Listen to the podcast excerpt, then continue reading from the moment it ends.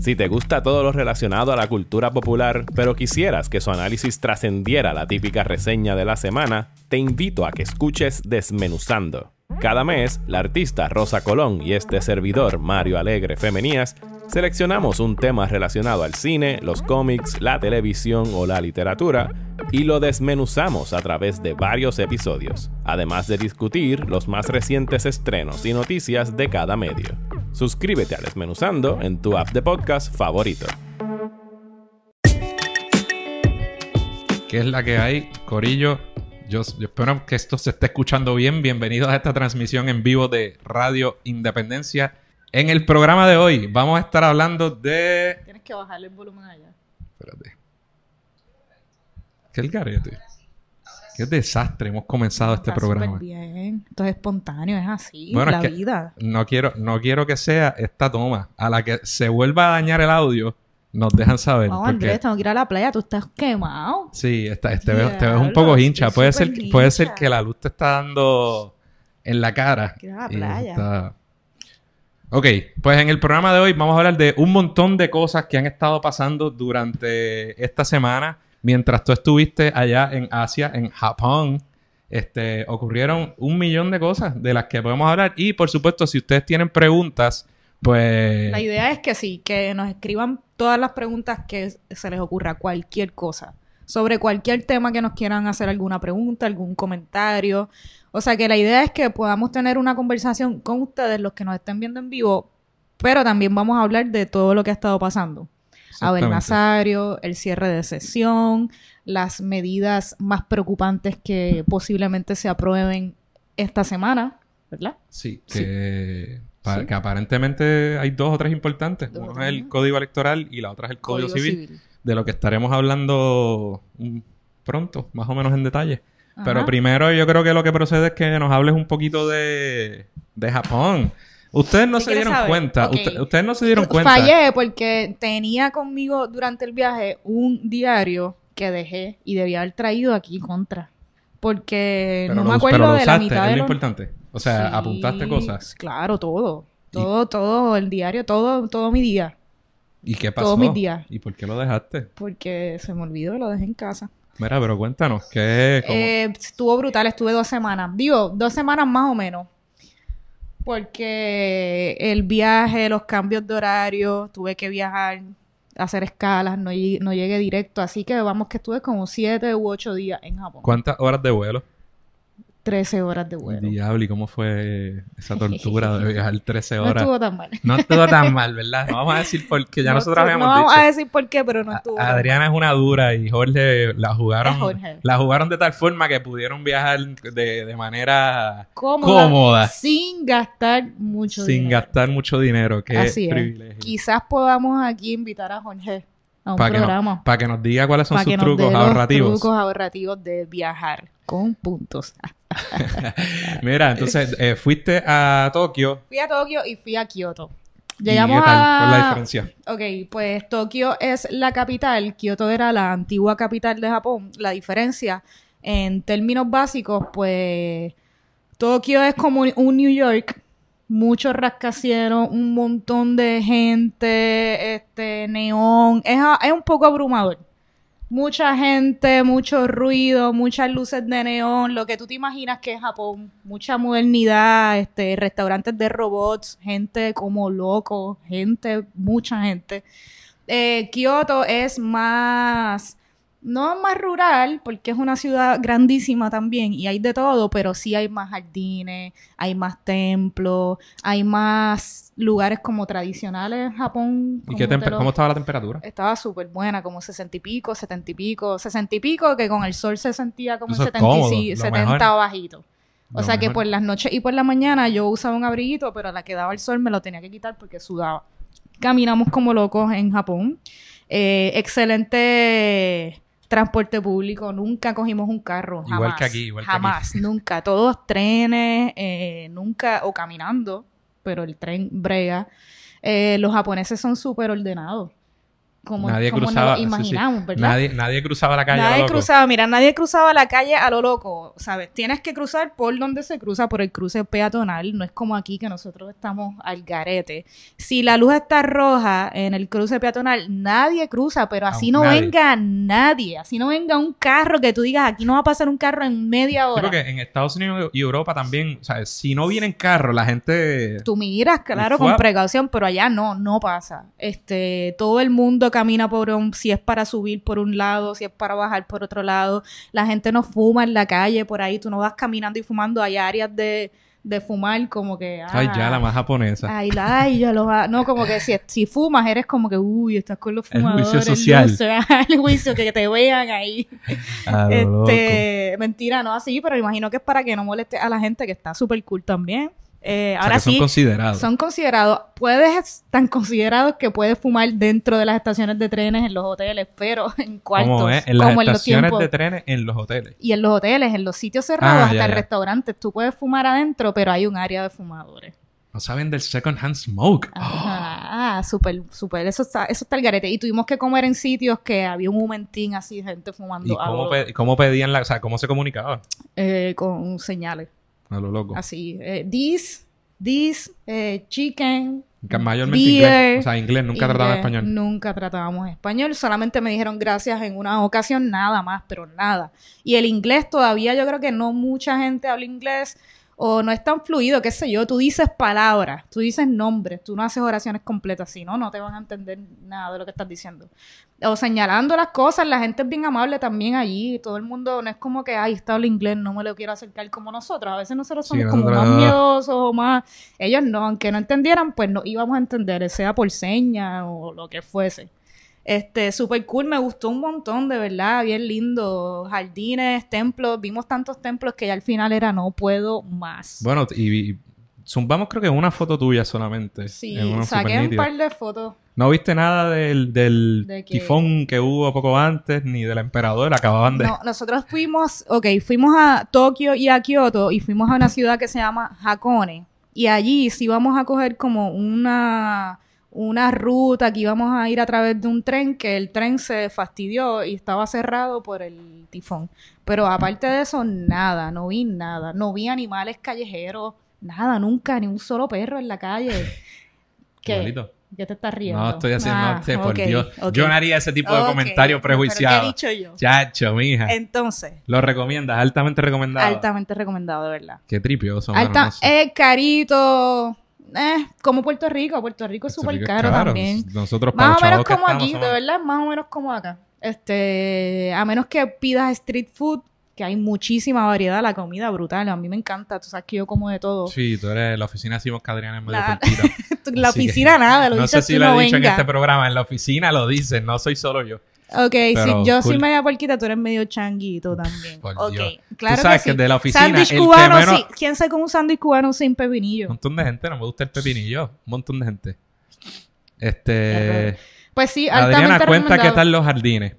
Los Pregunta. jardines. ¿Fuiste? Ay, Jessie, tan preocupada. Fui a los jardines, pero el otoño no estaba en su máximo esplendor como yo hubiera querido. O sea, que se pone espectacular, Pero, todo eh, rojo. Cuando ella se refiere a los jardines, los cherry blossom. O... No, porque los cherry blossoms es en Eso es después, por eso, en otra época. sí. Ajá. Ahora es el otoño. El otoño es como las mejores épocas para, eh, para ir, es primavera y otoño, pero el otoño es más entrado en noviembre. Nosotros fuimos a principios de noviembre, finales de octubre. Pero los jardines estaban bellos, Jessibel eh, Rivera. ¿Tú qué preguntas? Estaban hermosos los jardines. Gracias por preguntar. Bueno, ahí el viaje... eh, podríamos hablar un rato del viaje a Japón. Tengo sí, se lo recomiendo, de, verdad. Es, una, es un buen sitio. A mí me encantaría ir.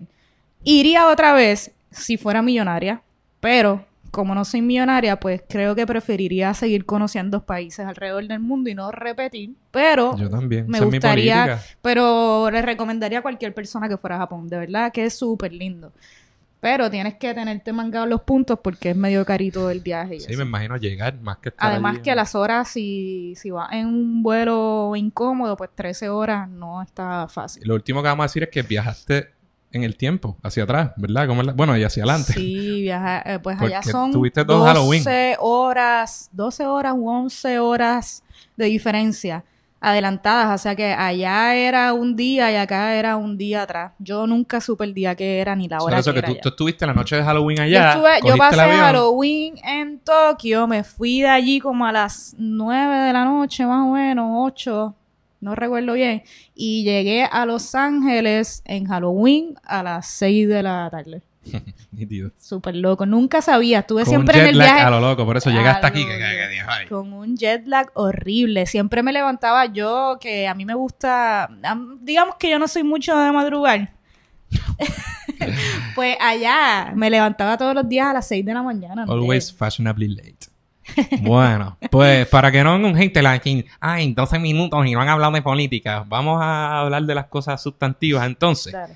eh, superado el viaje japonés de mi compañera Adriana, mientras tú estabas por ¿Qué allá, pasó? Andrés. pasaron dos o tres cosas. No podemos discutir todas las cosas que pasaron porque nosotros fuimos responsables y dejamos esos programas grabados de manera que Así ustedes no es. estuvieran ni un segundo ni una semana sin Radio Independencia. Así es. Pero por si acaso renunció otro eh, representante del Partido Nuevo Progresista, Guillermo Miranda. Guillermo Miranda. Después hablaremos de otro legislador que proba- probablemente salga ya mismo, pero se fue Guillermo. Miranda, ya se había ido, ustedes recordarán, quizás recuerdan, 10 pesos al que me diga todos los que han renunciado o han sido expulsados hace cuatro años sin buscarlo en Google. Nada, son Samuel Pagán. Ramón Rodríguez, creo que era, Rosario, era Rosario, Ro- Rodríguez, Rodríguez. este. Eh, bueno, Rodríguez, se fue, se fue este, este, tipo, el del codazo, se fue, pero se fue porque Guerra. renunció, no porque lo votaron. Pero lo renuncié Eh, antes que, de que lo Claro, entonces sin hablar de los otros penepos que hayan- se hayan ido, como Suelavoy y demás, que se fueron por otras razones, esos no fueron desprestigiados.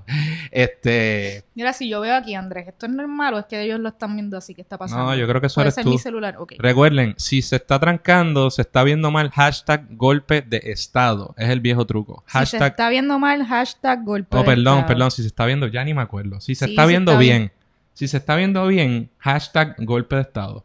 Así es. Sí, whatever.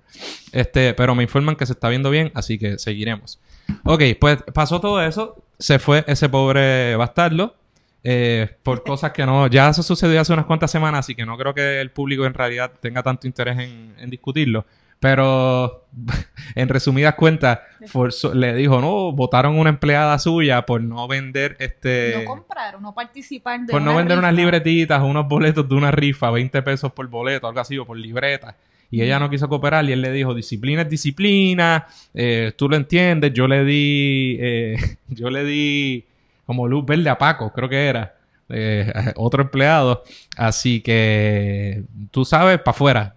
Y la votó. Y eso obviamente salió, un hubo todo un proceso ético en la Cámara. Eh, eso se, ¿verdad? Se divulgó, salió a la luz pública el... Nos dicen hashtag golpe de estado. o Ah, sea pues que se está escuchando bien, pues Ajá. nítido. Este salió a la luz pública y en menos de una semana, adiós, Guillermo Miranda, quien era el presidente de la Comisión de Educación de la Cámara de Representantes. Educación, arte y cultura. Y todo lo demás. Entonces, también cosas que te perdiste. Bueno, pues, hubo todo un chanchullo con el superintendente Tania Vázquez, la otrora también eh, presidenta de la Junta de... Bueno, ella De- estaba en calidad ambiental del Departamento Departamento de de Recursos, Naturales, Naturales. pero también la Junta de... Calidad o ambiental. planific- Imagínate, este es el, el- Sí, las han dos o tres... consolidado agencias y el reguero. ¿no? Y como este gobierno le ponía en dos o tres lugares, Ajá. pues adiós Tania Vázquez también. Eh, fuera... Ah, Tania Vázquez, que de las líderes o directoras de directoras de agencias eh, públicas de nuestro gobierno, yo creo que ha sido de las más daños que nos ha hecho eh, ocupando su cargo en la en el Departamento de Recursos Naturales, eh, con todo esto de las cenizas y los depósitos de las cenizas de carbón, eh, todos los permisos que, de construcción que se han otorgado en áreas eh, marítimo-terrestres, cómo se ha estado, cómo el gobierno se ha encargado de toda la erosión de nuestras costas, si de, de ninguna manera. Eh, el Departamento de Recursos Naturales no fue Agricultura, ¿verdad? El que estaba en contra del proyecto De prohibir el, el glifosato. Sí, sí. Este, no, pero ella ha sido absolutamente terrible, ¿no? Y Terrible. ella, ella era una aliada de AES y esa Terrible, por eso Donde te único digo. hizo algo bueno fue a punto de que la de que se explotara todo este Con chanchullo. los mapas de que no dije que era a raíz de uno de, de- porque está merodeando el, el, el federal. Tú sabes que cuando el federal aparece por ahí hay chanchullos de investigación, ahí es que aprietan los muchachos y muchachas y ahí es que cogen seriedad.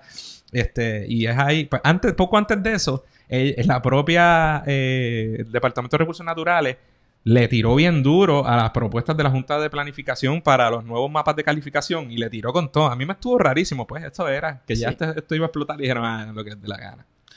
Este, Bueno, pues sí, en, el en los asuntos eh, ambientales en Puerto Rico ha habido mucha controversia en los últimos años y la manera en que se han atendido y yo creo que el Departamento de Recursos Naturales, liderado por ella, liderado, ¿verdad? Ella con, con ella como directora, pues no ha sido muy responsable en la toma de decisiones de políticas públicas ambientales en nuestro país. Yo creo que nos...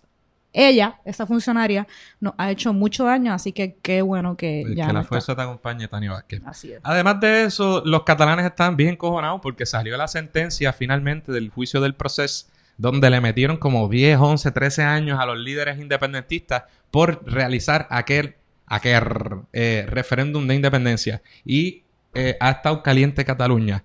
Por otro lado, eh, también salió una otra noticia más de que la hija de una de las hijas de Wanda Vázquez tenía contratos con el gobierno y el hijo de Zoela Boy, ¿verdad? Jovencitos, guisando. O sea que tuvimos un segundo, tercer, cuarto, quinto, sexto Capítulo de hijos talentosos. de hijos talentosos.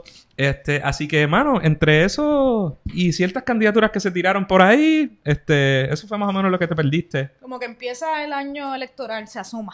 Sí, señora. ¿Verdad? Cosa que ya, ya sabíamos más o menos que venía por ahí. Te veo sudando y no es el calor. Este, sabíamos que, que pronto iba a empezar esta, ¿verdad? Este ciclo electoral que en Puerto Rico en realidad nunca termina así una cosa que digamos que, que, que bruto, que mucho termina. Que uno la recibe, no sé, como con sentimientos encontrados. ¿Qué tú crees, Andrés? ¿Verdad? Pues Ay, porque Bueno, es que... sí, eh, siempre es frustrante, pero a la misma vez, para eso estamos. Por eso Aquí digo, estamos para son sentimientos nosotros. encontrados. Son y nosotros tomamos encontrados postura. porque los años electorales es duro. Es Duro. duro. Ya uno empieza a ver la, el bombardeo mediático de las personas que tienen candidatos con más dinero para pagar espacios publicitarios en la televisión, en la radio, en los billboards. Así que preparémonos para el bombardeo mediático y no bajemos la guardia porque estos últimos años en Puerto Rico han sido bastante interesantes. Han pasado muchas cosas, muchas cosas buenas, muchas cosas malas, eh, mucha actitud de parte del pueblo, ¿cómo la ves? Cansados de... Bueno, hartos de Hartos de odio, hartos pues de que es importante. Yo creo que, que esperemos que se refleje en las próximas elecciones de, Ojalá de que alguna sí. manera, Y, ¿verdad? De la mejor manera posible. Este, y hablando, hablando de elecciones, uno de los temas que ahora vamos a pasar a los temas más específicos, digamos, más recientes, lo que está en boga de verdad. Y uno de los temas que vamos a tocar es precisamente ese, una elección especial que hubo ayer.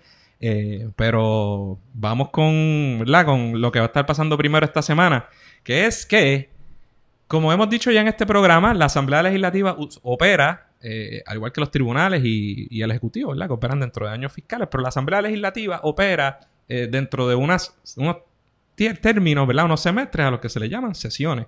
Y usualmente hay dos sesiones ordinarias en el año y. Puede haber o no sesiones extraordinarias. Pues estamos a punto de que culmine la sesión, que está viene siendo la sexta, porque este es el tercer año del cuatrienio. 1, 2, 3, 4, 5. Esta es la sexta sesión ordinaria de la decimoctava Asamblea Legislativa. Esta es la, la Asamblea Legislativa que comenzó este cuatrienio, es la número 18. Así que todo lo que no hizo el gobierno de turno, o la mayoría PNP en la legislatura, pues ahora corren y legislan de noche y aprueban lo que a ellos les dé la gana. El último día de aprobación de medidas es el jueves y el último día de sesión es la semana que viene.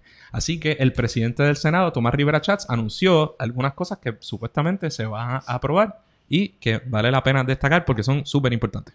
Una de ellas, el Código Civil. Eh, hemos estado escuchando muchísimo hablar sobre la aprobación del Código Civil desde hace mucho tiempo, desde inicios de cuatrienio. Sí, Sí. Eh, el Código Civil, este proyecto de la autoría de María Milagros Tata Charbonnier. sí, señora. Sí, señor, ¿verdad? Y Eh, capitaneado bebé. por ella, porque la ¿sabes? el nombre de los PNP, pero es Ella es la presidenta de la Comisión de los Jurídicos y es quien ha estado bregando con eso. Pues se presentó en la Cámara de Representantes, ¿no? Y ya sabemos que los proyectos se tienen que, ah, se presentan en algún cuerpo o en ambos, eh, se inicia el trámite en alguno de los cuerpos, en este caso en la Cámara de Representantes, eh, se llevaron a cabo muchas vistas públicas, eh, ¿verdad? Vamos a ser justos con la verdad, se llevaron a cabo muchísimas vistas públicas, más de 10 no me atrevo a decir el número, yo pero me- hubo yo creo que hubo sí. muchísimas vistas públicas. Eso no Eh, quiere decir que se haya escuchado lo que dijeron los que, ¿verdad? Los grupos de izquierda o más progresistas que hayan ido ahí. Claro. Pero las vistas hubo. Claro. En la Cámara.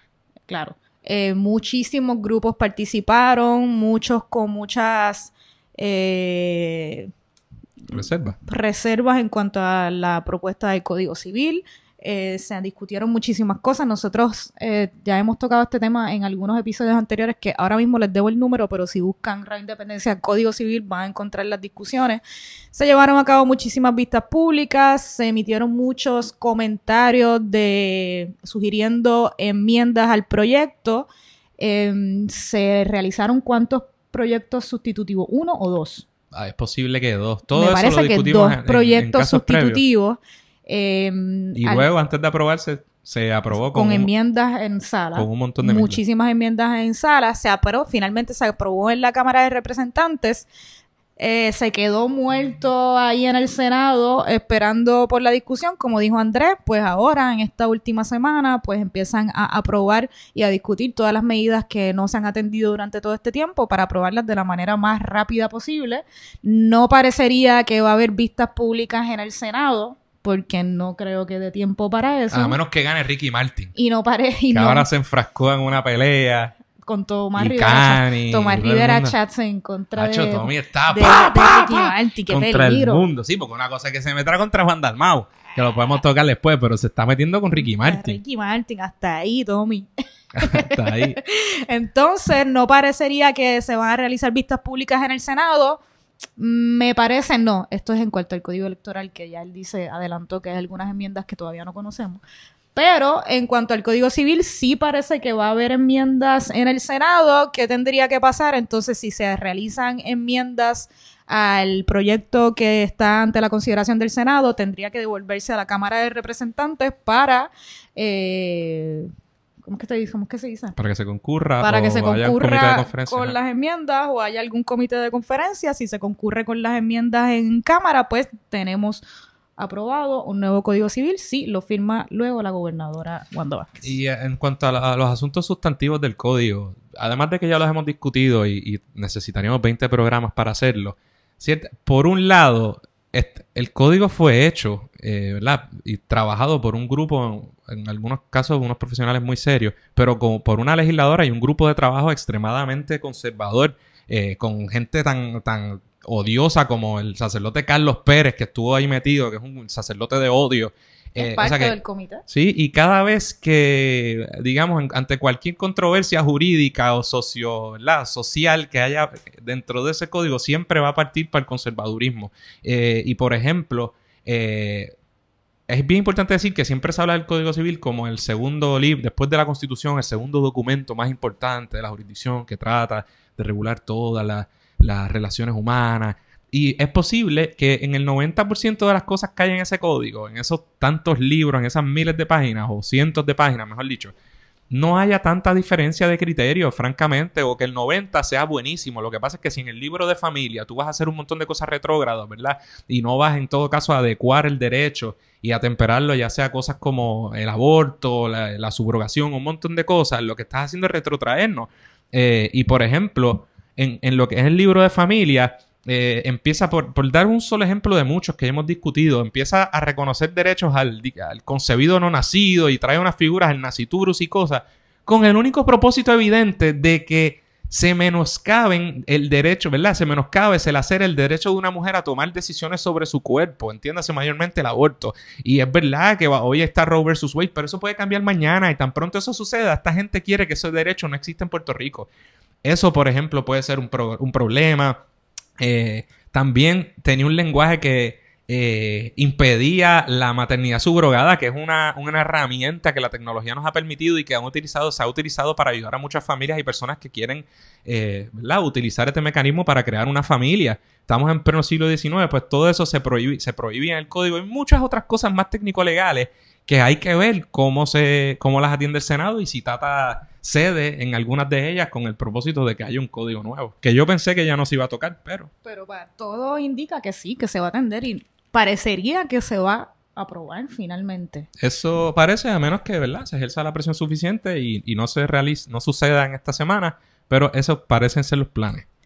Y que la gente sepa también que la presión, si se aprueba en ambos cuerpos, no debe por eso eh, detenerse la presión de la gente, porque igual eh, faltaría la firma de la, de la gobernadora. Así que yo creo que la presión es muy importante y la estamos viendo eh, los artistas, como dijiste, Cani, Ricky y muchísimos otros se han expresado en contra de la aprobación de este proyecto. Y es lo que se va a estar atendiendo en esta semana de una forma bastante apresurada y atropellada porque sabemos que este proyecto de ley tiene muchísimas páginas, es muy extenso, muy técnico y que ha sufrido muchísimos cambios en todo este proceso de discusión en la Asamblea Legislativa y parece que todavía vienen más cambios y hay que ver cuánto tiempo tenemos para evaluar las enmiendas que se le hayan hecho o que se le vayan a hacer en el Senado. Eh, y nada, igual estaremos informando lo que esté pasando con este proyecto. Nítido. ¿Qué otra cosa dijo Tommy que van a tocar y que van a aprobar esta semana? La deforma electoral. ¿Y, qué podemos decirle eso? Eh, hubo una vista pública de esta reforma electoral. Eh, esta reforma sale en el Senado, ¿no? Es un proyecto del Senado. Eh, yo creo que sí. No recuerdo exactamente si. Parece que es un proyecto del Senado. Fue allí donde se realizó la vista pública. Se realizó una vista pública, me parece que en junio, a finales de junio, la vista pública fue, fue controversial. Eh, muy extensa también, ¿te acuerdas? Duró todo un día. Eh, también estábamos recordando en la oficina que cuánto se enfatizó en que no iba a ser la primera vista de muchas eh, para discutir este proyecto, lo que ahora resulta que no es cierto, porque solo hubo esta vista pública, no se volvió que lo dijeron una y otra, vez, otra, vez. Todavía están los videos y yo creo que se puede ver eh, al presidente del Senado, Tomás Rivera Chat, diciendo que no, que se preocupen, que no se preocupen, que esto es un proyecto que saben que es importante, que se va a seguir discutiendo, que esta no sería la única vista pública. Fue una vista conjunta, porque sé que estaba Tata, estaba Georgie. Fue una vista conjunta. Y que los, los, representantes PNP hicieron siendo papelón, parecía una garata. no había empezado la discusión sustantiva y ya estaban peleando en gran medida porque Rosselló no fue porque iban representantes de todos los partidos y los comisionados electorales y todo. Y Rosselló ni siquiera dio cara y la pelea empezó bien duro antes de que comenzaran a discutir nada. Sí, igual que estaba la, la comisionada electoral del PIB, María de Lourdes Santiago, deponiendo eh, y también la forma en la que se le trató fue extraño, ¿te acuerdas? Que estaban discutiendo sobre la reforma electoral y la propuesta del proyecto de ley, y entonces Tomás Rivera Chats y Georgie Navarro y los representantes o legisladores del PNP, todos eh, hablaron muchísimo de, de qué tú creas, De Maduro, y de, Venezuela. Ahora un saludito a Romy que me dice que está verificando a ver si, si estamos en vivo. Pues estamos en vivo, brother, ¿cómo no? ¿Qué dice, qué dice Romy? No, me puso por acá. golpe de Estado? Sí, Escribe, Romy, me escribió por texto. Mijo, escribe por un saludo y a él y a Ibeli. Les deseamos lo mejor. Eh, algunos de los cambios propuestos en esta reforma electoral que fueron, este, ¿verdad? Que se discutió mucho sobre esto fue el posible nombramiento, la manera en que nombrarían al presidente de la Comisión de Estatal de Elecciones, que sería eh, con votación de los jueces del Tribunal Supremo. Inmiscuye, sí, tengo que, tengo que ver cómo era la... Sí, así era. El presidente y el presidente alterno serían elegidos por la mayoría de los jueces del Pleno del Tribunal Supremo. Según el artículo 3.7, inciso 5. Que sabemos que podría ser un problema o es eh, evidentemente, ahora sí, escribió Romy por donde saludito, un abrazo. Un abrazo, brother. pues es un problema, ¿por qué? Porque sabemos que la mayor parte de los, de los jueces que componen actualmente el Tribunal Supremo de Puerto Rico, pues son nombrados a su vez por el Partido Nuevo Progresista o han sido nombrados y confirmados por el Partido Legisladores del Partido Nuevo Progresista, que puede ser un problema político, ¿no? Este, porque entonces lo que daría es para que la Comisión Estatal de Elecciones estuviese o estaría eh, a cargo por las fuerzas del Partido Nuevo Progresista. Y yo creo, saluditos a Milcar, ¿verdad? Que está viendo aquí el live con nosotros. Este, Saludos a Milcar. pues mira, do- yo creo que muchas cosas se pueden criticar del código electoral, la manera en que se está trabajando, de la manera más apresurada del mundo, con una vista pública a lo loco, a finales de... Fue justo antes del, del, Del del verano. verano, pero creo que era el fin de la sesión anterior. Y no, no se preocupen, que esto no me- Esto es un primer paso, bla, bla, bla, de manera súper irresponsable. Pero hay dos problemas. Ese que tú traes, yo creo que es claramente inconstitucional. O pueda, si no voy a decir claramente, yo creo que hay un problema constitucional serio de separación de poderes porque los tribunales adjudican, los tribunales no están para nombrar eh, ni designar funcionarios de agencias ejecutivas. Y eso podría lacerar la facultad de nombramiento, que aquí hemos hablado mucho de nombramiento, del Ejecutivo eh, y también eh, incluso de las ramas legislativas en la medida en que no pasen por el aval de las ramas de que se trate. Pero eso por un lado. eh, puede ser inconstitucional y yo creo que es inconstitucional. Pero además de eso, ¿por qué tú quieres meter al Tribunal Supremo una entidad que hoy día está, cuya credibilidad está, ¿verdad? Últimamente por el suelo, precisamente por este tipo de activismo político, y tú quieres ponerlo a elegir a los funcionarios que van a bregar con las elecciones. ¿En qué cabeza cabe? ¿Y por qué quieres perpetuar de esa forma a unas ¿verdad? Unos funcionarios para que lo que le viene a la mente, por supuesto, es que el partido que controla el Tribunal Supremo, que desafortunadamente así tenemos que hablar en este país, tenga el control de la Comisión Estatal de Elecciones, es decir, del organismo que vela por el proceso electoral de la jurisdicción. Pues yo creo que eso es un error y los jueces del Tribunal Supremo deberían estar abogando por eso, no por aumentos salariales descabellados cuando el país está jodido. Por eso deberían estar expresándose, yo pienso, los jueces del Tribunal Supremo y particularmente la jueza presidenta. Eso me parece un error que el propio tribunal debería rechazar porque no se metan ahí, les va a ocasionar problemas.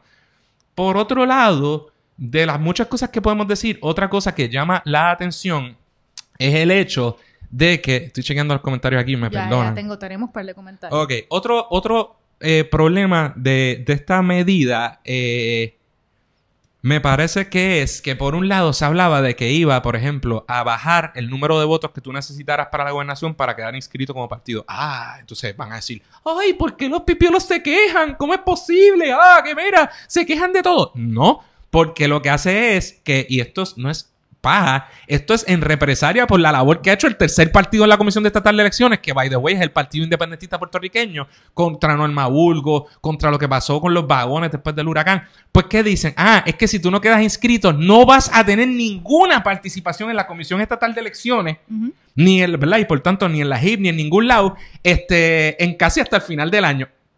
Pero porque eso es bueno. ¿Por qué vamos a dejar que los cabros velen las lechugas si nosotros...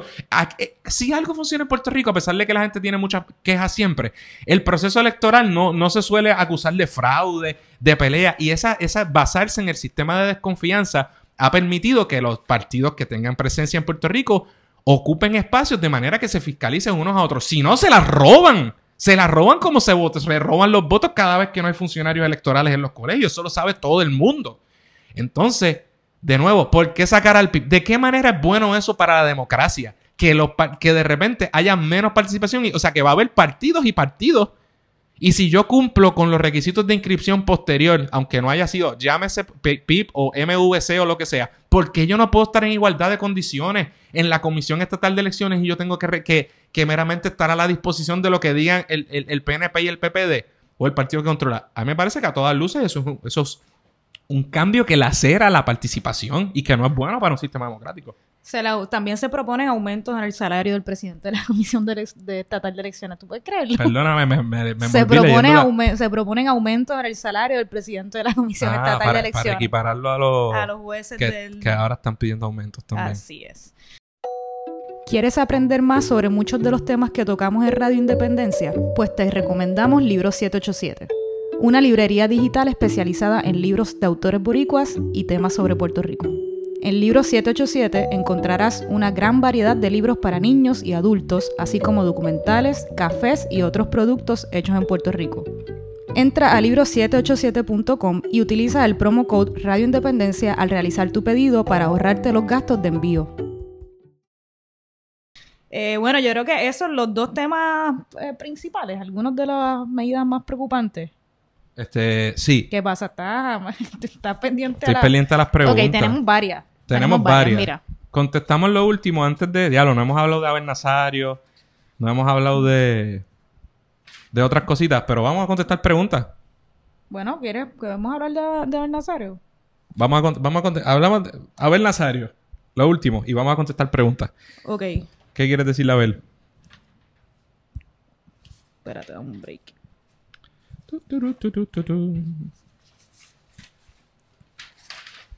Aquí. Abel Nazario. ¿Estás apuntando las preguntas?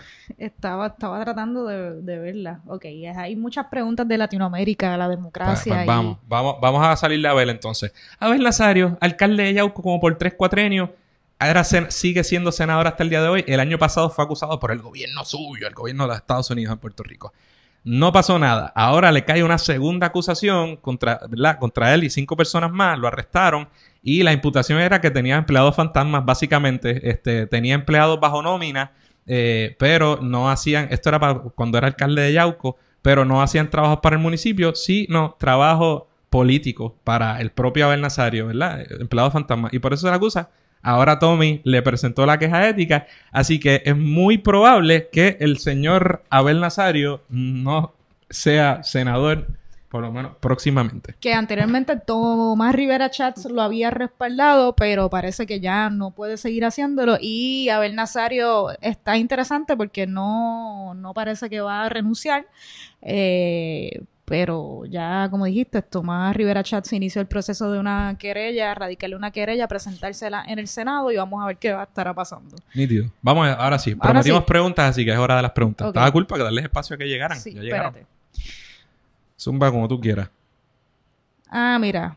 Rey Derek Maldonado nos dice saludos, gracias por dar de su tiempo para instruir al pueblo y esperamos que el pueblo se levante y se revele. Así es, Rey Derek. Gracias a ti por escucharnos y esperamos que el pueblo se levante, ciertamente. Muchas gracias. Eh, ok, ahora viene lo bueno. Yoxel Velázquez García dice, reflexión. A su juicio, ¿por qué a la izquierda latinoamericana le cuesta tanto el recambio o transferencia de poder por parte de sus líderes? Gracias por su programa.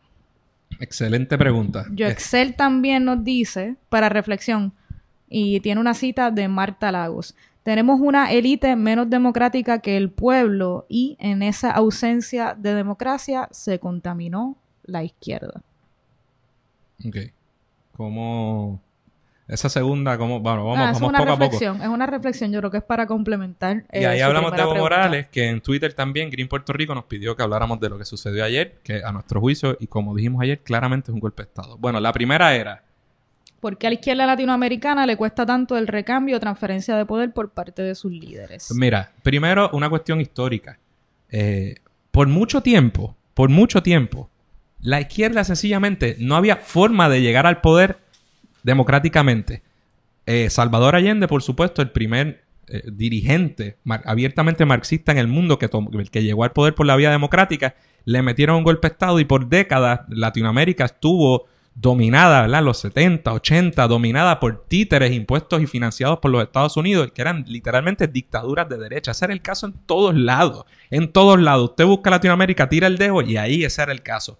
Siempre hablamos de Argentina, de Chile, pero eso estaba por todos lados. En Brasil, eh, ¿verdad?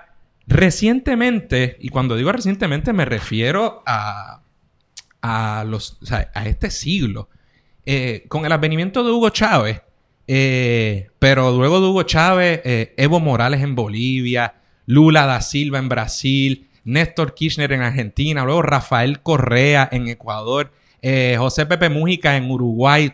En la izquierda, por primera vez, se veía cierta separación de Washington y estaban, ¿verdad? Los gobiernos de izquierda estaban tomando decisiones propias para la región. Eso sucedió. Este, luego de eso, pues vino una olita de derecha De manera que nosotros hemos tenido una historia donde no ha sido la izquierda la que se ha perpetuado en el poder, mucho menos de, eh, eh, de forma antidemocrática, sino que ha sido la derecha la que ha realizado eso. Nosotros recientemente hay algo que noto detrás de la pregunta con lo que yo estoy de acuerdo. A mí no me gusta el caudillismo y yo creo que eso no es bueno, eh, ¿verdad? Y, yo creo que eso no es bueno y hay que, y hay que, hay que bregar con eso. Pero en Chile, por ejemplo, nosotros utilizamos se utilizaron los mismos criterios y los mismos procedimientos constitucionales que permiten eh, el, ordenamiento de cada país para llegar al poder. Y Bachelet, por ejemplo, cuando salió, y aquí uso los ejemplos de la izquierda, pero la izquierda también está dividida y puede que les guste o no cierto candidato. Ganó los términos que estuvo, cuando no pudo correr, no corrió, después ganó, vino Sebastián Piñera, se fue Piñera. Allá en España, Mariano Rajoy estuvo peleando un montón de tiempo hasta que ganó. Este, o sea que hay gobiernos que y figuras que calan hondo y que intentan nuevamente hacerse. Aquí, olvídese de Luis Muñoz Marín con sus 16 años. Eh, Pedro Rosselló trató de correr tres veces, este, ¿verdad? Y apenas es ahora que llegan los candidatos de izquierda. Pero, por ejemplo, a lo mejor él está pensando en el caso de Venezuela o algo, pero no es. Los candidatos nuestros en realidad no es que se hayan perpetuado. Está el caso de Uruguay, en, eh, de Pepe Mújica, que no se, de Rafael Correa, del el que dije de Michelle Bachelet. O sea que Ojo cuando estamos, ¿verdad? Repitiendo ese tipo de discurso sin quizá llevarlo, llevarlo más a fondo. Pero yo sí pienso que tenemos que institucionalizar las cosas más allá de las figuras, ¿no? Este, que es un problema que pasa no solo en Latinoamérica, sino, sino en todos lados. Y vamos al caso de Evo para contestar su pregunta y la de, y la de Green Puerto Rico y en general. Y me perdonan si me voy a extender un ching. Pero Evo era parte de ese corrillo de izquierdas que a principios de siglo, y perdónenme, que es que no dije, el historial de golpes de Estado financiado por los Estados Unidos y por la derecha latinoamericana es de todo, y no es de antes, es de ahora contra Venezuela, cuando eh, Chávez seguía ganando elecciones. Contra Emanuel Zelaya le dieron un golpe de Estado. A Rafael Correa le trataron de dar un golpe de Estado. Y un golpe de Estado tradicional, de que los militares, y no se pudo. ¿Sabes? ¿De qué estamos hablando? Y cada vez que se instaura democráticamente un gobierno de izquierda, se habla como si se acabara la democracia, cosa que no es correcto. Eh, cuando el kirchnerismo perdió en Argentina, se fue del poder. Y ahora gobierna, eh, eh, acaba de ganar en Argentina otra figura que es del peronismo de izquierda, pero no es, una, no es la misma persona. Este, entonces, Evo Morales era de ese corillo. Evo Morales representó una gran victoria para Bolivia, el primer indígena en tomar el poder en Bolivia. Y una persona que casi no hablaba español. Y una gran victoria de la izquierda, pero como siempre llega el punto en que nos hacen, nos, derriban nuestros, nuestros líderes, ¿no? Y había que tirarle. Entonces, ¿qué pasó en Bolivia? Voy a dar un, fondo, un trasfondo de lo que no me gusta antes de llegar ahí. Eh, Evo Morales ganó esos tres términos y la constitución de Venezuela, de Bolivia, impedía que se corriera más de un tercer término. Esto se está viendo, güey. más de un tercer término.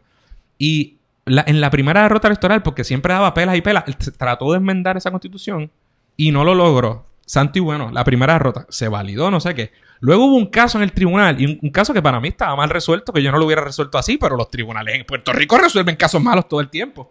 Y el tribunal resolvió que o violaba, no sé si eran los derechos humanos, los derechos de él, qué sé yo qué, y le permitieron correr. Y antes de que nadie diga nada, en Puerto Rico no hay límite de término. O sea, que en teoría un candidato podría correr todo el tiempo. Entonces, le, permitieron correr significa que permitieron o se enmendó al finalmente la constitución para prohibir el límite el límite de términos para correr al cargo de presidente. Sí, no fue que se enmendó, lo, lo invalidó el tribunal a esa disposición, así que él pudo correr a las elecciones. Entonces, ¿qué pasó ahora? Y después te dejo hablar todo lo van a mí aquí. ¿Qué pasó ahora? La gente que está tirando odio y la derecha y todas estas cosas que están hablando de Bolivia esto fue lo que sucedió. Y cada cual que juzgue. Eh, Bolivia tiene un sistema de doble vuelta, como gran parte de América Latina, ¿verdad? Entonces, eh, lo que dicen es que si un candidato obtiene la mitad más uno, mayoría absoluta, no habrá una segunda vuelta. Ganó la elección porque evidentemente si sacó más de la mitad del electorado, ¿para qué? Si no obtiene mayoría absoluta, hay otra forma en que no se ve una segunda vuelta, que obtengas un 40% y más de 10 puntos del segundo. Pues cuando tú estabas en Japón jangueando, eh, hubo, una elección en Bolivia y el candidato que iba liderando por pela la Era elección. En Puerto Rico hubiera sido ya el gobernador. No habría ninguna. Le dio una pela. Más pela que Ricky a todos los demás y que todo. todo- Pela. Pero eh, un- ese domingo se dice: Ah, pero ganó. Pero no tiene suficiente para evadir la segunda vuelta, para evitar la segunda vuelta. O sea que ese domingo la noticia era, ojo, el Tribunal Electoral no ha terminado el recuento, pero parece que vamos a segunda vuelta. Esa, así nos acostamos. Entonces, eh, el, al otro día, es verdad que unas horas después, y al otro día, de repente, adiós, ¿qué pasó aquí? Dicen, eh, mira, no, se acabó el conteo Y tiene la diferencia de los y 10 tiene la diferencia de los 10 puntos. Y entonces, no, no tenemos tiempo para hacer el cuento, pero pasó lo de siempre. Lo que pasa ante cualquier elección cerrada, Cerrada. entre comillas, en todo. ¡Fraude! ¡Se la robaron! ¡Aquí viene! Ah, y es verdad que gran parte del pueblo se encojonó y se fue a la calle, ah, seguro. Pero, pero fíjate quién ganó. No fue que ganó la derecha. Y estamos hablando de la segunda vuelta. Vuelta. Primero decían. Oh, eh, segunda vuelta, segunda vuelta, lo cual parecería el resultado lógico de una, si tuvieras un problema con el resultado, segunda vuelta, segunda vuelta, segunda vuelta. La gente se tiró a la calle, estaban molestos, la OEA, como decía Fidel, la Organización de Esclavos Americanos, eh, rápido intervino y tiró y se posicionó en contra de la Unión Europea, lo mismo. Todo el mundo, mira que unas elecciones escrutadas por todo el planeta, pero de repente fraude. Está bien. No, yo no puedo decir aquí, eso no pasó. Pero el- ya primero era segunda vuelta. Ah, a la que cogieron vuelo, ¿qué pasó? No, no, no. Elección especial. Vamos de nuevo. Ah, no sé qué. La cosa se siguió eh, eh, poniendo caliente. La gente estaba en la calle. ¿qué? ¿Y qué pasó? Forzó. Y Evo Morales dijo siempre, mira, aquí no hubo fraude. Pero, eh, está bien mi pueblo. Vamos a elección especial. Y el tipo, ah, pero la derecha ya olió sangre. Así que los militares. Y todo esto. Entonces, ¿qué pasó? Aquí está el toque, porque esto no es una. Los militares. Primero salió una noticia por el, la BBC, por el país, por todos los medios occidentales que la gente respeta, no por Radio Independencia. Y, y los policías le dijeron no. Le, le empezaron a quitar en ciertas ciudades el apoyo. Hasta que vinieron los militares sentados en una mesa, cosa que no pasó en Puerto Rico y que no pasó en Chile, que no me vengan a comparar. Y dijeron, ¿saben qué? te me tienes que ir. Y básicamente le, le quitaron el respaldo. Menos de 24 horas después, no valían la segunda vuelta, no valían las elecciones especiales. Para afuera, Evo Morales. Y eso se llama golpe de Estado. Los militares, no, eso fue una renuncia forzada porque aquellos subordinados que se supone que respondan al comandante en jefe, le quita, decidieron obedecer a la derecha. Si eso lo hubieran hecho en Venezuela, el, el- gobierno electo de Venezuela hubiera caído hace tiempo. Pero no lo hicieron. Y eso se llama golpe de Estado. Eso no le quita que haya reclamos buenos, que la gente pueda estar eh, enemistada con Evo Morales. Todo eso es cierto. Pero eso no fue lo que ocurrió. Así que eso, eso, por eso yo estaba tan molesto ayer. Y la izquierda, menos Bernie y todo ese corillo que todavía acampan por su ausencia, no, no dicen nada porque estamos muy cerca de las elecciones. Toda la izquierda internacional, en su gran mayoría y grandes figuras, lo han dicho de esa forma. Yo creo que es desafortunado y esa es mi humilde postura. ¿Qué más puedo añadir, Andrés? Me la pusiste súper difícil. Estaba Bueno, diablado ayer. Yo me sentía, ¿sabes? Yo me sentía que, pues, otro líder más, otro golpe más en América Latina. Y eso, pero nada, volviendo a la pregunta, hay que cuidarnos del caudillismo y es un, eso es un problema. Estoy en esa, esa parte de la pregunta, creo que es una buena pregunta y hay que, en América Latina y en todos lados. Y es como tú dices, este no dudamos que haya gente que esté en contra de la presidencia de Evo Morales o que prefieran a otro presidente o que tengan reclamos justos o legítimos. Eso nosotros no lo, no lo ponemos en, en, ¿verdad? No lo dudamos. Pero sí tenemos que tener mucho cuidado y estar bien pendiente de lo que está pasando en Bolivia también ahora, ahora mismo, como decías, eh, es un presidente eh, indígena, el primero presidente, el primer presidente en Bolivia indígena, y hemos visto, quizás no sea todo el mundo, pero ya hemos visto a través de las redes sociales y las noticias expresiones de, de racismo también por parte de la extrema derecha en Bolivia, eh, donde se están quemando incluso símbolos eh, y demás, y pues estar bien pendientes porque habrá reclamos justos, pero también este se recurre a estos discursos racistas, ¿verdad? Por parte de la extrema derecha allá en Bolivia, así que ojo. Amílcar ¿Y qué, ¿Y qué pasará ahora? Bueno, ahora creo que iba a asumir el poder. eh, la segunda, la constitución dicta algo, no sé, creo que porque renunció el vicepresidente también, así que iba a asumir el poder la segunda vicepresidenta o algo por el estilo del, Senado, creo que es. Eh, y se habla de que va a haber elecciones. Veremos, veremos si esto galvaniza o si esto une a, la izquierda o si toma el poder el Carlos Mesa o la derecha. Pero, gente, la derecha no ganó la elección, no ganó la. Y pues no irá Evo Morales. Ok. Preguntan. ¿Qué espacio, Amílcar? ¿Qué espacio hay dentro del PIB para alguien que quiera la independencia y ser conservador muy de derecha? Yo no puedo contestar esa pregunta. ¿Quieres contestarla tú o lo contesto yo? Pa- para mí, mira, lo primordial, el, par- el Partido Independentista Puertorriqueño es un partido que, cuya misión principal es luchar por la descolonización e independencia de Puerto Rico. En ese sentido, todas aquellas personas que crean en la independencia de Puerto Rico, de izquierda o derecha, yo creo que tienen un partido, un partido serio y que va a abogar por ese fin. Y que lo van a hacer y que, y que además al asumir el gobierno lo van a hacer de forma íntegra, de forma no corrupta y representando bien los intereses del pueblo de Puerto Rico. Sí es un partido que ha adoptado y con el que yo con- concuerdo una visión ideológica, ¿verdad? De centro izquierda, de la socialdemocracia, un partido progresista en cualquier liga y que no me vengan los ñeñeñe a decir lo contrario. Estipulado. Como Roy Sánchez Bahamonde, ex amigo de Teatro Breve, que es, porque esto, un temita que yo lo tiro, porque, miren, él y Carpio, que Carpio, que pedía, Alejandro Carpio, que pedía el voto por Alejandro García Padilla y representa la posmolocura inteligente que se pasa en las redes. Perdóname que te caliente con, tu corillo, pero yo pensaba no decirlo, pero lo digo porque entonces John de la risa, que todo el mundo sabe que él salía, o sea, están leídos. Y todo el mundo sabe la foto que se tomó con Julie en el papelón. Pero Andrés, y yo la pero eso fue escuchaba. una foto que y- le sí, tomaron sí. Fragante. Y yo lo veía en Chente. Bendito, yo sé que esto va a pasar. Y yo los conozco de. Y yo lo veía en Chente cada vez hablando. Es, lo mismo, es la mutación de ese neomelonismo y demás. Pero mira esto, esto parece un troll. Pues escribe Super Roy. Esa le va a molestar a uno de nuestros, de nuestros amigos. Saluda a él que sabe quién es que es loco con Roy. Dice, a ver si lo entienden. Todos. Con, Oye, y que claro, conste que, que me Roy... desvié, me desvié de la Dale, dale, no, dale, dale. Me desvié la pregunta. Pero, y pone todos, y claro, inclusivos, porque nada es más cool que ponerle una cosa inclusiva. Todos con, con el arroba son corruptos o cómplices de la corrupción. todos, que inclusivo, soy cool. De los tres partidos, y mira qué cobarde que pone entre paréntesis, me jodí con las turbas verdes, anticipando. Entonces, defiendo la postura y te contradigo y soy turba.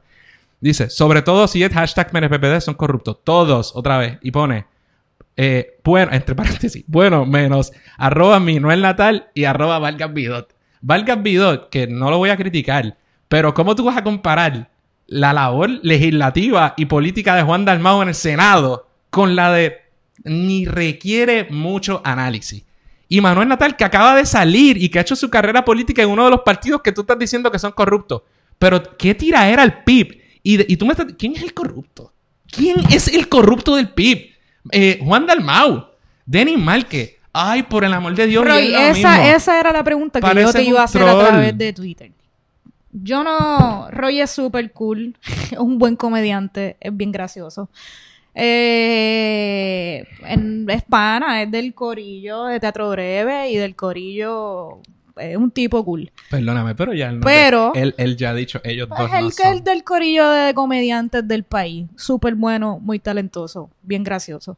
Este, bacho Roy, pero me molesta, chico, me, me duele porque yo no sé si soy una turba verde o no, no sé qué significa ser una turba verde, tú me dirás. Pero la, genera- la generalización me molestó porque me llega un poco, porque pues yo soy del Partido Independentista también y... Eres una corrupta. Y pues soy, me estás diciendo, no sé, corrupta o a la gente de nuestro partido sin... Me parece que estás troleando porque te iba a Parece preguntar, no quería, no, no quería tirarte, no quería pelea, pero mi pregunta, y te la tiro aquí, si me, si me escuchas, pues chévere, si no, pues mal. Que nos digas quiénes son los corruptos. Porque si vas a tirar un com- post como ese que puede confundir a, a mucha gente, pues dime quiénes son los corruptos. O sea, el si vas a decir todos son unos corruptos, menos Manuel Natal y Vargas Bidot, pues dime por qué ¿Qué, qué funcionario, legislador o legisladora o, o pipiolo pipiola pues es un corrupto? ¿Cuándo ha sido acusado este como corrupto? ¿Por qué tú llegas a esa conclusión? ¿A quién te estás refiriendo? Porque me parece que es un análisis liviano de tu parte y que hace mucho daño, mano. Yo creé este podcast para precisamente distinguirme de ese tipo de línea política, la que llevaba Carpio y, la, y de la- los, progres que, que abogan por cada causa menos por la independencia y que apoyan a todos menos a, al PIB. Y por eso, aunque no quería dedicarle demasiado, me parece que hay que contrarrestar eso porque, por Dios, yo sabía que iban a salir y a medida que se acerquen las elecciones saldrán más. Pero si alguien se confundió por el nombre de este podcast, es Radio Independencia. No Radio Hipócrita, ni Radio Progre, ni Radio Silverio, ni nada por el estilo. Así que podemos debatir con ideas una y otra vez y que cuando van a tirar eso, pues podemos debatirlo. Lo que, y, y habrá que pichar, porque uno no puede estar contestando cada tontería que se dice. Pero es importante porque puede confundir a gente buena. Gente buena que a lo mejor quiera ver candidatos o quiera o esté dispuesta a escuchar de verdad. Leen eso y dicen, ah, pues si este cool, esto, lo otro, eh, dice esto, pues tiene que ser verdad. Y no es así. Pero volviendo a la pregunta de la que de la que hicimos un paréntesis. Además de un partido íntegro y un partido que va a luchar por la independencia de Puerto Rico, eh, ¿verdad? Eso es lo que le ofrecemos a, a- aquellas personas que crean en la independencia, pero que quizás no estén tan a la izquierda como, lo, como, ¿verdad? como las ideas que abusamos y defendemos en el PIB. Eh, aún así creemos, defendemos las ideas que creemos porque son las que, por- en las que creemos de verdad y creemos que son las buenas para el país, no posturas de derecha. Y que nosotros podemos entender o, ¿verdad? o creer en algunos sistemas o favorecer unos sistemas económicos o políticos sobre otros, pero que es importante que resolvamos nuestro... Es un primer paso. Igual también este, la gente dice mucho, ah, no, porque el PIB, todo es el estatus y entonces el fin es la independencia, como si la independencia fuera una varita, una varita mágica, mágica que fuera a resolver nuestros problemas. No lo es, no es una, no es una varita mágica, la independencia no resolverá de, ¿verdad? de un plumazo rápido nuestros problemas sociales eh, y políticos y económicos, pero es sin duda un primer paso para nosotros poder tomar las decisiones y desarrollar el país que nosotros, las y los puertorriqueños querramos y que primero tenemos que lograr nuestra independencia y que eh, actualmente el único partido electoral que favorece, promueve eh, la independencia como única opción descolonizadora para nuestro país es actualmente el Partido Independentista Puertorriqueño. Así que a todas y a todos los independentistas en Puerto Rico los invitamos a ver en el Partido Independentista la única opción electoral que favorece nuestra independencia. Es la única y es buena. Y Y, es además buena. la hemos tenido y, y ha, ha podido contra los embates. Y aquí estamos cuando muchísimas otras organizaciones de buena fe o de mala fe han intentado ocupar ese espacio y no lo han logrado. Así que a veces es mejor tratar de ayudar en lugar de siempre ver Es absolutamente la todo lo única, es buena y no es perfecta.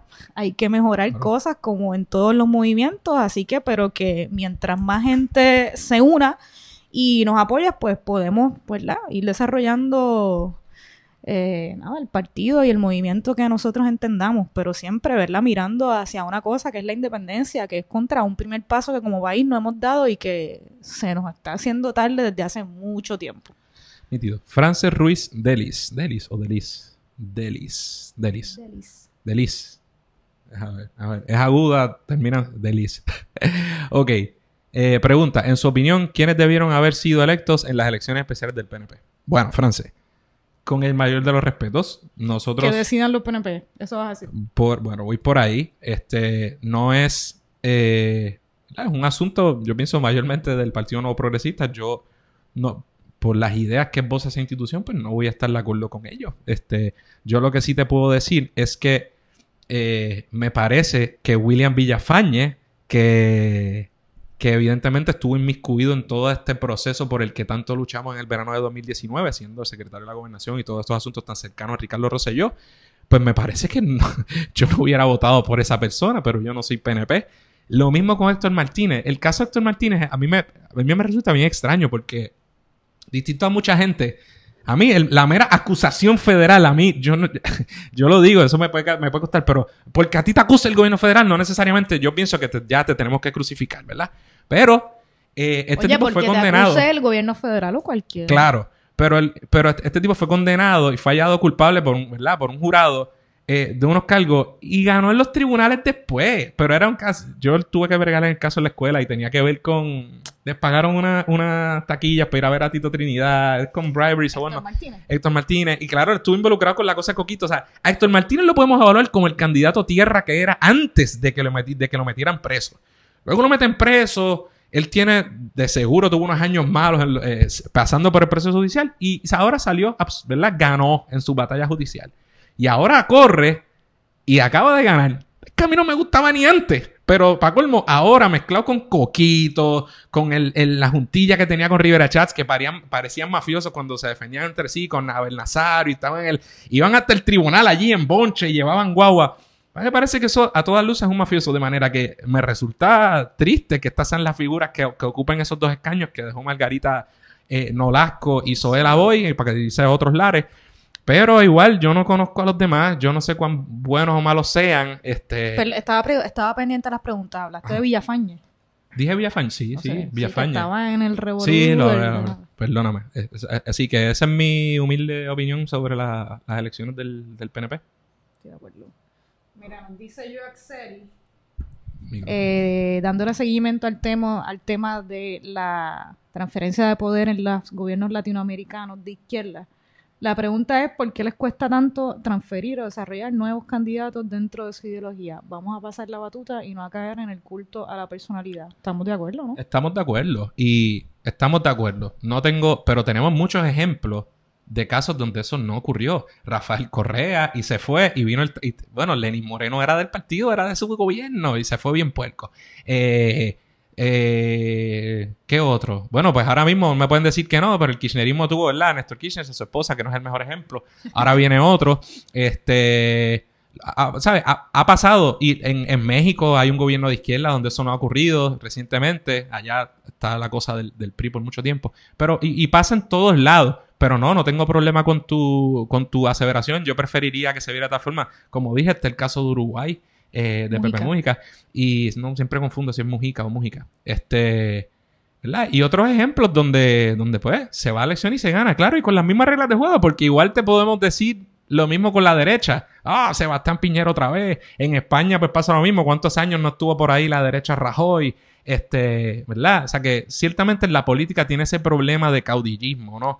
Eh, de, de, de- pues, porque uno a veces llega al poder cuando es tan difícil y quizás hay figuras que pueden aglutinar. Es el caso de Chávez también, que aglutinaba a mucha gente y, ciertamente no es tan fácil eh, pues, lograr esa, ese, ese apoyo a veces cuando se cambia la persona, pero eso es un problema y, y yo prefiero la institucionalidad también que la persona.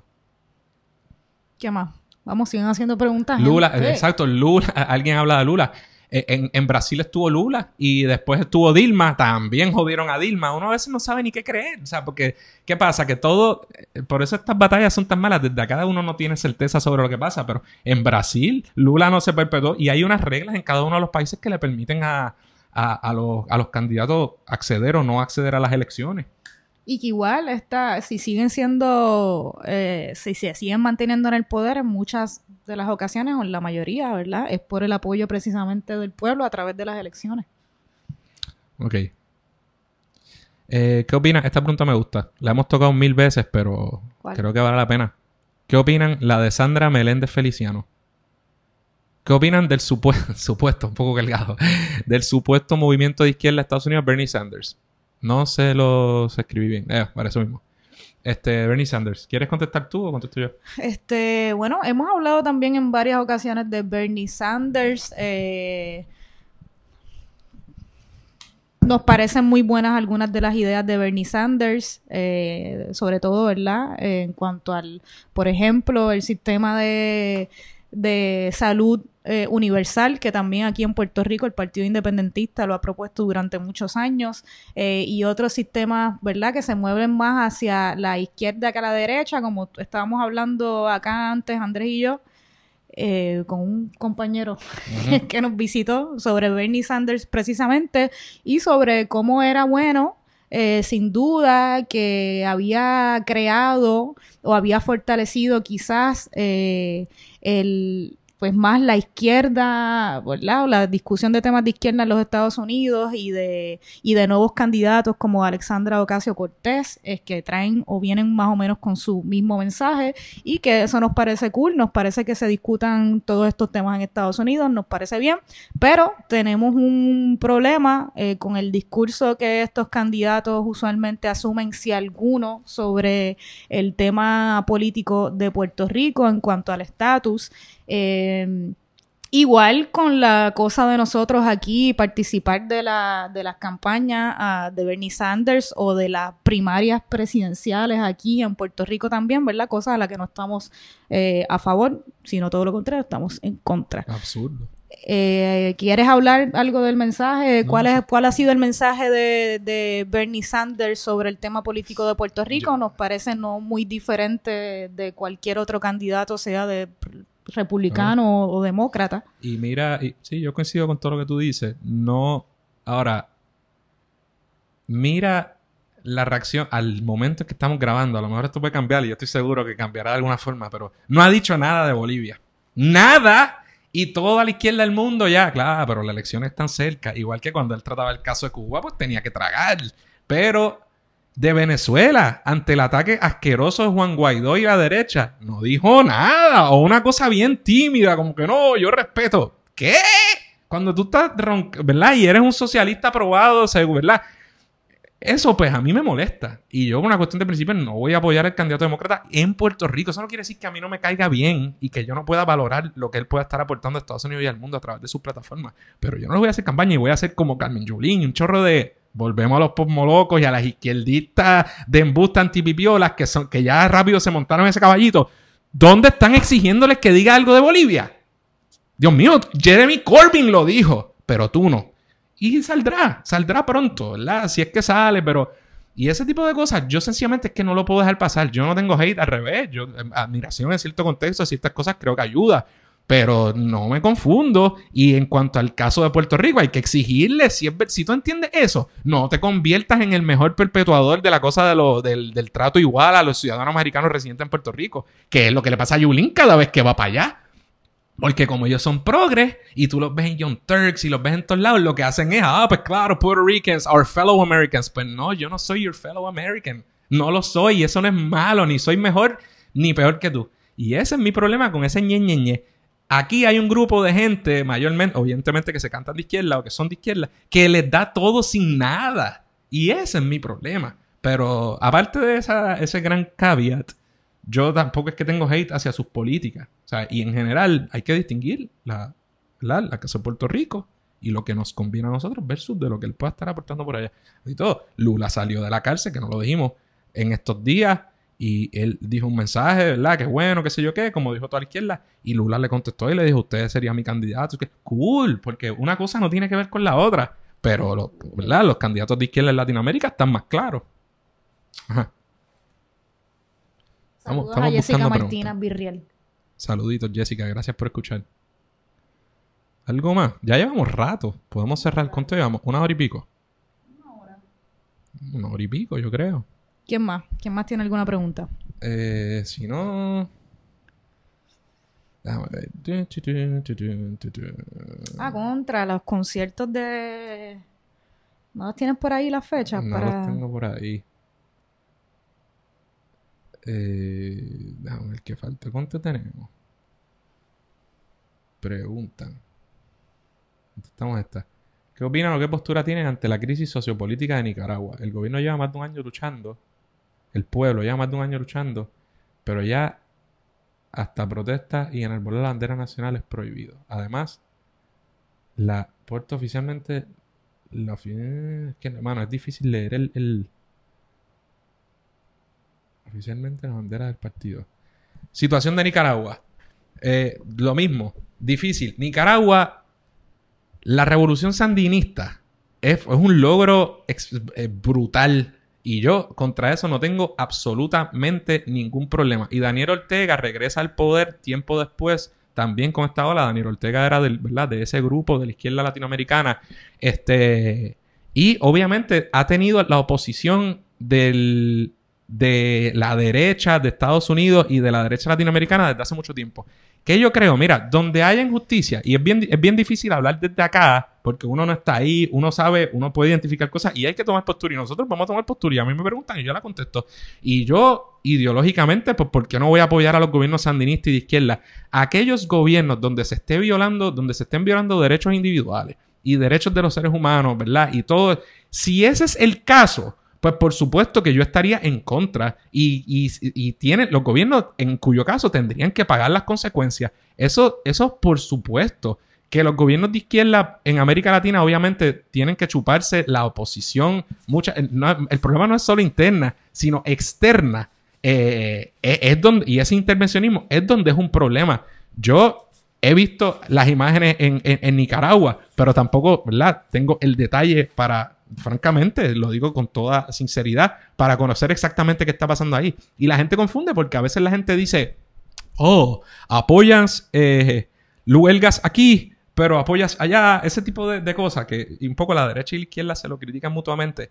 Pero qué tontería, porque no es, yo no, si yo quiero sacar un candidato, yo creo que un candidato es malo, eh, ¿verdad? Pues entonces yo apoyaría, la, pero a, voy a, a, los méritos.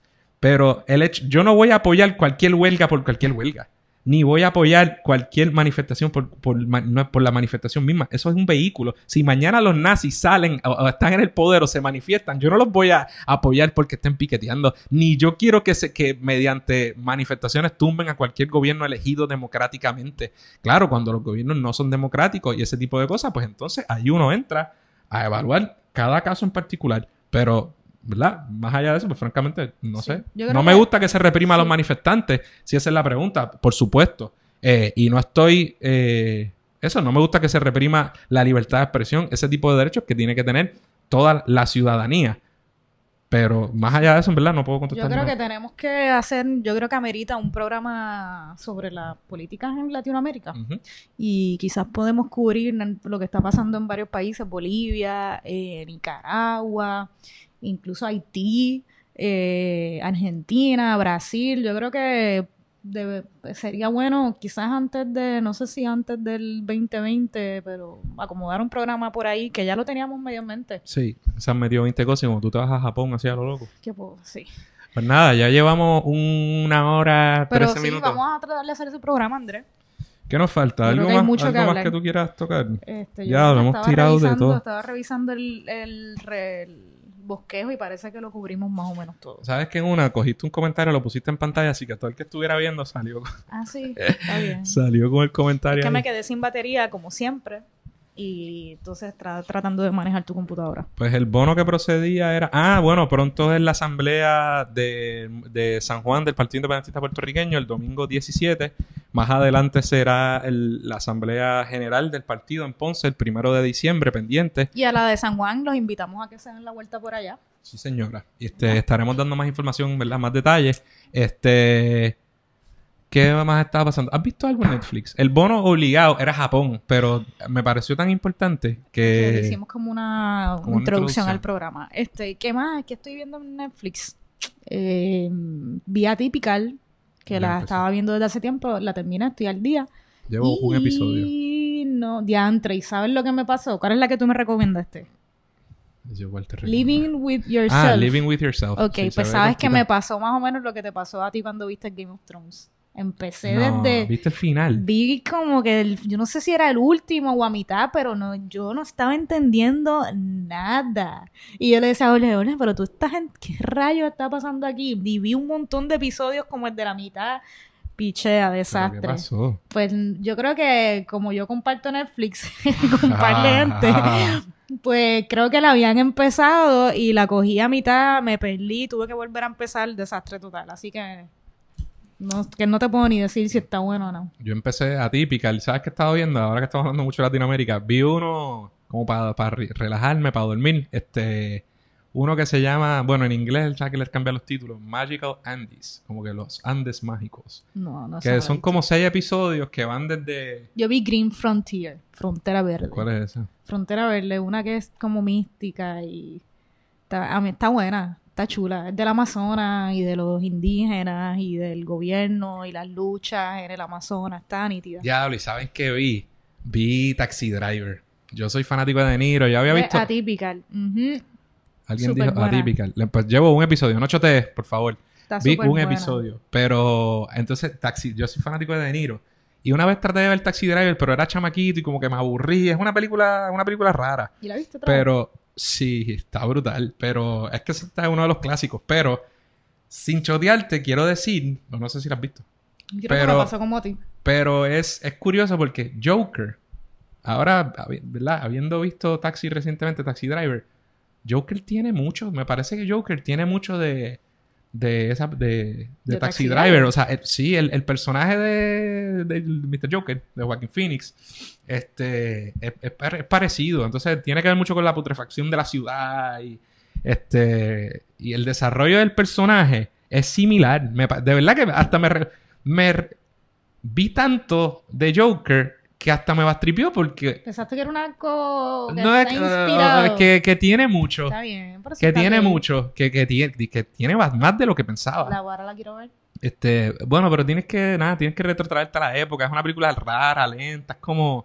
Pero es de Niro. Y sale Jodie Foster como con. Yo no sé qué edad tiene, pero hace de una prostituta de 12 años. Única cosa que te digo.